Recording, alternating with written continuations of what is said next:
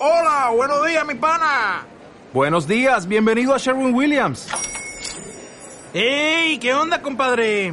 ¿Qué onda? Ya tengo lista la pintura que ordenaste en el ProPlus app. Con más de 6.000 representantes en nuestras tiendas listos para atenderte en tu idioma y beneficios para contratistas que encontrarás en aliadopro.com. En Sherwin Williams somos el aliado del PRO.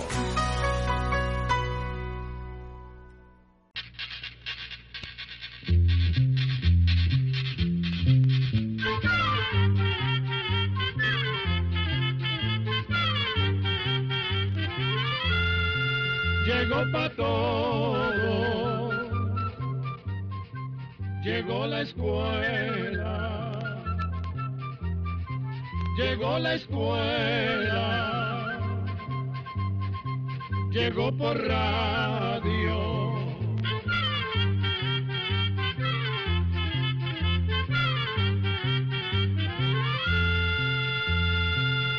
Oigamos la respuesta. Es el programa que les trae a ustedes el Instituto Centroamericano de Extensión de la Cultura, ICQ. ¿Qué tal amigos? Les damos la bienvenida a este nuevo espacio de Oigamos la Respuesta a través de esta frecuencia que usted está escuchando. Vamos a iniciar con la consulta del señor José Luis Briones Jiménez. Él nos llama desde Naranjal de Nicoya, Costa Rica. Nos pregunta lo siguiente. ¿Qué hay más allá de las estrellas? Escuchemos la respuesta. La cantidad de estrellas del universo que nosotros podemos ver es una cantidad insignificante comparada con la millonada de estrellas que hay más allá en el inmensísimo espacio. Y todavía más allá, francamente no se sabe qué es lo que existe, porque el espacio cada día se ensancha y alarga más y más, y se cree que en ese crecimiento van millones de millones de enormes grupos de estrellas llamadas galaxias. Por ahora lo que podemos decirle es que el universo está formado por el espacio y todos los astros existentes. Nadie sabe bien ni qué tamaño tiene, ni su forma, ni dónde empieza y dónde termina. Realmente es tan grande el universo que no podemos ver dónde están sus límites. Ahora bien, para seguir con su pregunta, le diremos que, por ejemplo, todas las estrellas que podemos ver a simple vista pertenecen a un grupo de estrellas llamado la Vía Láctea. En la Vía Láctea está el Sol, la Tierra y todos los astros, planetas, cometas y asteroides que dan vuelta alrededor del Sol. Si una persona pudiera viajar a otras lejanías del universo, vería la Vía Láctea en forma de un disco. En el centro de ese disco, las estrellas están más cercas unas de otras, y en las orillas del disco están mucho más separadas. Se ha calculado que solo en nuestra Vía Láctea hay unos cien mil millones de estrellas, y cada una de esas estrellas viene siendo un sol que, al igual que el nuestro, puede tener planetas, cometas y otros astros dando vueltas a su alrededor. Así que, imagínese, solo en la Vía Láctea hay cien mil millones de estrellas, y los científicos calculan que en la pequeña parte del universo que podemos observar hay cerca de cien millones de grandes grupos de estrellas o galaxias muy parecidas a la Vía Láctea. Pero ahí no acaban los misterios del universo. Figúrese usted que además de estos cientos de millones de galaxias, cuando los científicos dirigen sus telescopios a las partes oscuras, donde no se ve nada, y en esa misma dirección ponen antenas, empiezan a recibir sonidos, indicando que desde esas remotidades vienen rayos eléctricos. De manera que se cree que también ahí hay astros. Los científicos creen que esas ondas eléctricas vienen de inmensos grupos de estrellas, llamados cuásares. Y lo más grandioso es que esos cuásares se mueven y se alejan a una velocidad incomprensible. Como le dijimos, se sabe que el universo está en constante expansión, es decir, que está haciéndose cada vez más grande y que todos los astros se están alejando unos de otros. Y así como estas, hay muchísimas otras cosas del universo que los seres humanos todavía no alcanzamos a comprender, y que quizás nunca logremos comprender del todo. Lo que sí es cierto es que al contemplar las estrellas y los demás astros del firmamento, el ser humano no puede hacer otra cosa que admirarse y alabar al Creador por tanta maravilla.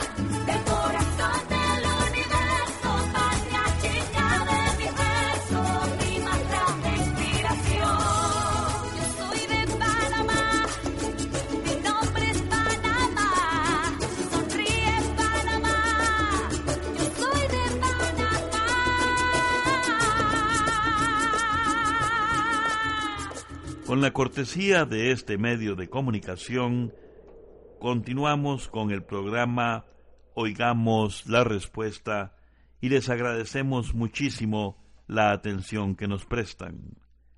Quisiera pedirles que me hablen del nicaragüense Alexis Argüello. Esta pregunta sobre el boxeador Alexis Argüello nos la hace el señor Vicente Rodríguez, quien nos envía un correo electrónico desde Apastepeque, San Vicente, El Salvador. Oigamos la respuesta. Alexis Argüello fue un destacado boxeador nicaragüense. Nació el 19 de abril de 1952 en la ciudad de Managua. Creció en el popular barrio Monseñor Lescano de esta ciudad. Fue un boxeador profesional entre 1973 y 1995. Durante su destacada carrera participó en 96 peleas, de las cuales ganó 88 y solo perdió 8. Fue campeón mundial en tres oportunidades, con lo que puso muy en alto el nombre del deporte nicaragüense. El flaco Argüello, como también se le conocía, tuvo un tiempo como cantante, y muchas personas recuerdan el tema Palmera, Palmerita, que Argüello grabó durante sus años de boxeador. Luego de retirarse del boxeo estuvo en la política. Argüello fue vicealcalde de la ciudad de Managua entre 2005 y 2008.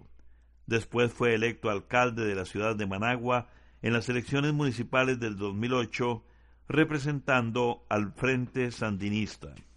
Alexis falleció el primero de julio del año 2009. Según los reportes oficiales de la policía, se trató de un suicidio. Sin embargo, nadie sabe cuáles pudieron haber sido las causas de tan fatal decisión. Argüello fue sepultado en medio de actos oficiales y con la presencia de miles de personas que demostraron la simpatía y el gran cariño que le tenían al famoso boxeador. Incluso el gobierno de Daniel Ortega, junto con el Instituto Nicaragüense de Cultura y la Alcaldía de Managua, le hicieron un monumento que se encuentra en la Plaza de las Victorias de la ciudad de Managua, capital de Nicaragua. Estamos muy agradecidos de contar con su importante sintonía. Le estamos presentando Oigamos la Respuesta. El joven Gerardo Bermúdez nos ha llamado por teléfono desde San José, en Costa Rica, y nos pregunta lo siguiente. ¿Por qué las vacas conviven con las garzas también. Escuchemos la respuesta. Vamos a contarle que en la naturaleza se dan diferentes tipos de relaciones entre los animales o seres vivos. Hay relaciones en que un ser vivo se beneficia del otro, perjudicándolo.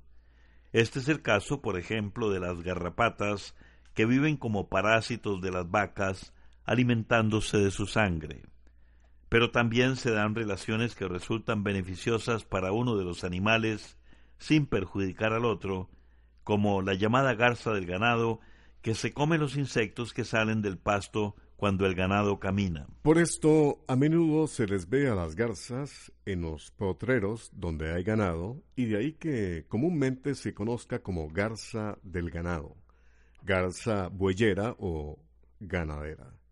En otros países, este pájaro también vive en estrecha relación con otros animales que se alimentan del pasto. En África, por ejemplo, siguen a los búfalos, las cebras y los rinocerontes. Otra cosa interesante sobre la garza es la forma en que se ha propagado. Imagínese que hace unos 200 años solo se encontraba en África y en las partes húmedas del sur de Europa y Asia. Luego empezaron a aparecer bandadas de garzas en distintas partes del mundo, llegando a lugares tan distantes como Australia.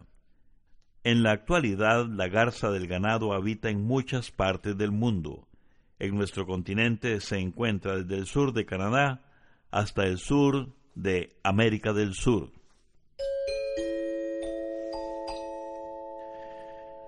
¿Existen las sirenas? Esta es la pregunta que nos hace la señorita Kimberlyn González desde Ciudad Guatemala. Oigamos la respuesta. Las sirenas eran unas criaturas imaginarias que se mencionaban en leyendas antiguas. En algunas se decía que eran mitad pez y mitad mujer, que vivían en el mar en unas islas rodeadas de rocas y que cantaban tan bonito que hechizaban a los marinos, y que éstos, atraídos por su dulce canto, se tiraban al mar y se ahogaban. o se estrellaban contra las rocas y morían. En la Odisea, un libro muy antiguo escrito por un poeta griego llamado Homero, se cuenta que un héroe muy famoso llamado Ulises tenía que pasar por las islas en donde, según la leyenda, vivían las sirenas. Así que Ulises ordenó a sus marineros que se taparan los oídos con cera para que no escucharan su canto y se tiraran al mar a buscarlas. También Ulises pidió que a él lo amarraran bien fuerte en un poste del barco para no tirarse al oírlas, y así lo hicieron. Estas leyendas fueron pasando de boca en boca, y así fue como llegó a hablarse de sirenas en muchas partes del mundo. En tiempos más modernos, algunos pintores y escritores se han basado en estas leyendas antiguas para pintar cuadros y escribir cuentos y hacer películas sobre sirenas. Recientemente también han aparecido algunos videos y programas de televisión en que supuestamente aparecen sirenas verdaderas. Estos programas están tan bien hechos que muchas personas han creído que realmente se trata de seres vivos. Pero lo cierto es que se trata de trucos fotográficos hechos para entretener. Esto nos debe poner a pensar, porque hoy en día vemos muchas fotografías, películas y hasta documentales que nos pueden parecer verdaderos y que realmente no lo son. Así que como usted lo hizo, siempre es muy bueno preguntarse y tratar de averiguar si realmente lo que dicen o lo que vemos es cierto o no.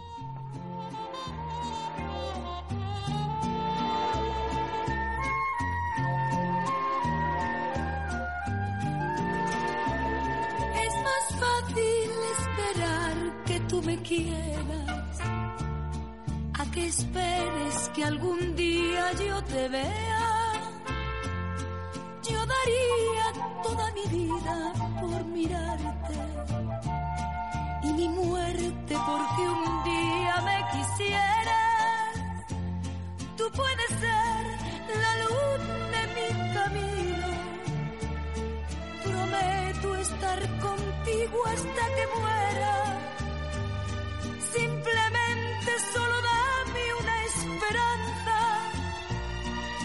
sin verte te daré mi vida entera.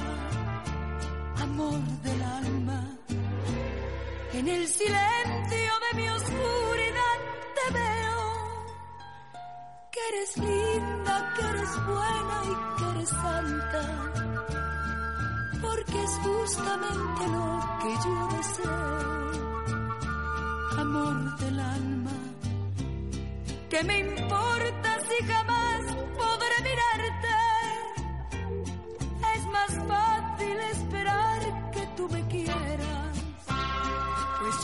verte te daré mi vida entera.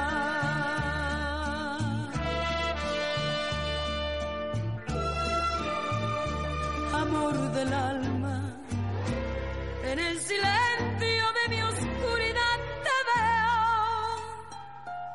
eres linda, que eres buena y que eres santa, porque es justamente lo que yo deseo, amor del alma.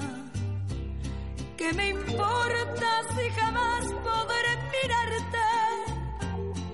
Es más fácil esperar que tú me quieras, pues yo sin verte te daré mi vida entera pues yo sin verte te daré mi vida entera, pues yo sin verte te daré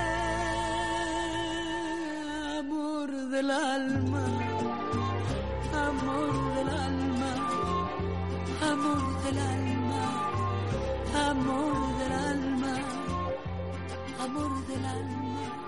Vamos a continuar con Oigamos la Respuesta, el espacio que usted está sintonizando a través de este medio de comunicación, con una pregunta que nos está llegando desde Managua, Nicaragua, de un estimable oyente que nos dice, ¿a qué se debe la leptospirosis? Escuchemos la respuesta. La leptospirosis es causada por un microbio o bacteria que vive como parásito en algunos animales salvajes y domésticos, principalmente en ratas y ratones, aunque también puede vivir en vacas, cerdos, perros y caballos. Cuando estos animales orinan, contaminan el ambiente, especialmente el agua, con las bacterias que causan precisamente la leptospirosis. Puede contaminarse el agua de beber, de bañarse, las acequias o cualquier otra agua estancada. Los microbios de la leptospirosis generalmente entran al cuerpo de las personas a través de heridas en la piel o de lesiones en algunas partes del cuerpo, como por ejemplo la boca. Una persona puede contagiarse al nadar, trabajar o jugar en aguas contaminadas. Después de un tiempo que puede ser de 6 a 14 días, aparecen las primeras manifestaciones de la enfermedad. Los síntomas de la leptospirosis se parecen a los de un resfrío. Se siente una debilidad muy grande, da calentura, provoca escalofríos, dolor de cabeza y de cuerpo. Luego, la piel de la persona se pone amarilla porque el cuerpo no puede eliminar bien la bilis. Además, en algunos casos se presentan complicaciones que pueden causar daños en los riñones, los ojos o también problemas de circulación en la sangre. El tratamiento para esta enfermedad se hace con antibióticos. Es muy importante que la enfermedad sea diagnosticada y tratada a tiempo para evitar complicaciones serias que pueden ocasionar incluso la muerte. Para evitar el contagio de la leptospirosis, hay que procurar no meterse en aguas estancadas y usar guantes y botas para trabajar. Además, se deben combatir las ratas y los ratones. Se puede usar un veneno como el llamado ramic, que viene en forma de granitos empacados en bolsitas. El ramic se debe poner ojalá todos los días, sobre todo si la plaga de ratas es muy grande. También es importante evitar que queden regueros de alimentos que las ratas puedan comer, pues así se ven obligadas a comer el veneno que se les ponga. Pero hay que recordar que estos productos son venenosos también para las personas. Por eso, se deben poner en lugares donde los niños no los puedan coger. Tampoco se deben guardar con los alimentos.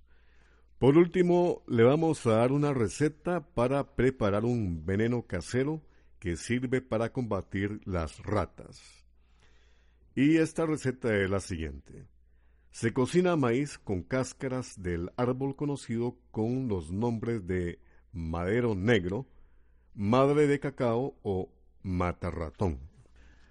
Luego se riega este maíz por donde las ratas hacen sus daños pero se debe tener mucho cuidado de no regarlo por donde anden gallinas, ya que si se lo comen, las gallinas se envenenan.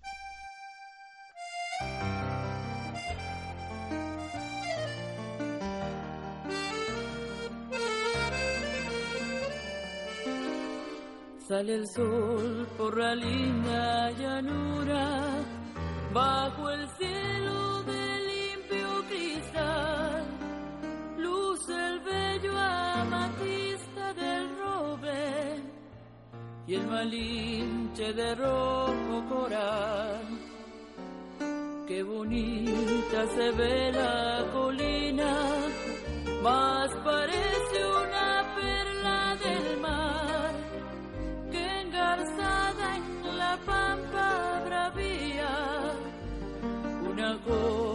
viniera a formar.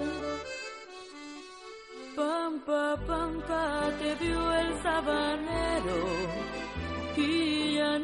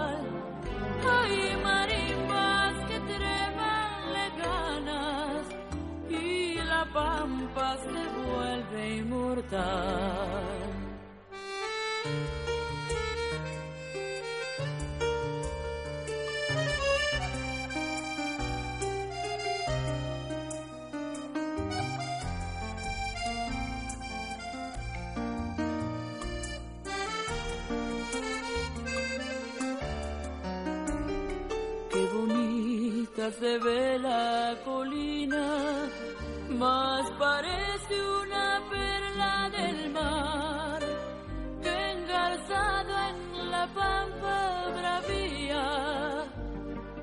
joya viniera a formar. Pampa, pampa, te vio el sabanero ya nunca te puede olvidar. En su potro cabalga ligero, tras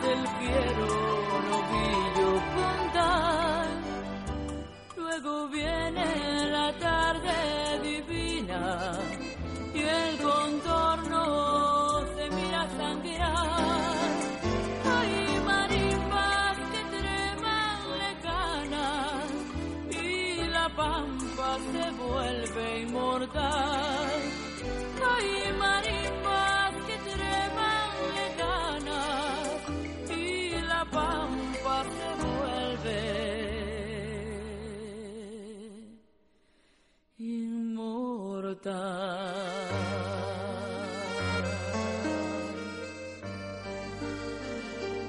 Continuamos en Oigamos la Respuesta. Gracias por su atención. Un estimable joven nos escribe desde Punta Arenas, en Costa Rica, y nos hace esta pregunta. ¿De qué sustancias están compuestas las secreciones nasales? Oigamos la respuesta. Vamos a decirle a este joven oyente que las secreciones nasales o mocos están compuestos en gran parte de agua y sustancias como proteínas, enzimas y otras llamadas mucinas, que son las que le dan esa consistencia pegajosa. El moco es producido por una capa muy fina de piel que cubre la parte de adentro de la nariz. Los mocos mantienen la humedad de las vías respiratorias. Además, cumplen otra función muy importante porque evitan que entren a los pulmones polvo, suciedad y microbios. Todo esto queda pegado en el moco con la ayuda de unos pelillos que existen dentro de la nariz, llamados cilios. Programa C, Control 60. Así llegamos a un programa más de Oigamos la Respuesta. Pero le esperamos mañana, si Dios quiere, aquí por esta su emisora y a la misma hora. Mándenos sus preguntas al apartado 2948-1000 San José, Costa Rica. También nos puede llamar a los teléfonos 22 25 52 38 o 22 25 53 38 o mándenos un fax al 22 25 22 27. También le damos el correo electrónico isq arroba isq.org. Celo de letreo icecu arroba icecu.org. Para nosotros sus preguntas son muy importantes y estamos para servirle. También puede dirigir su pregunta a esta emisora que ellos amablemente nos la harán llegar. Muy importante, dele su nombre completo, dirección bien exacta, ah, y el lugar donde escuche el programa. Recuerde que comprender lo comprensible es un derecho humano. Que Dios le bendiga.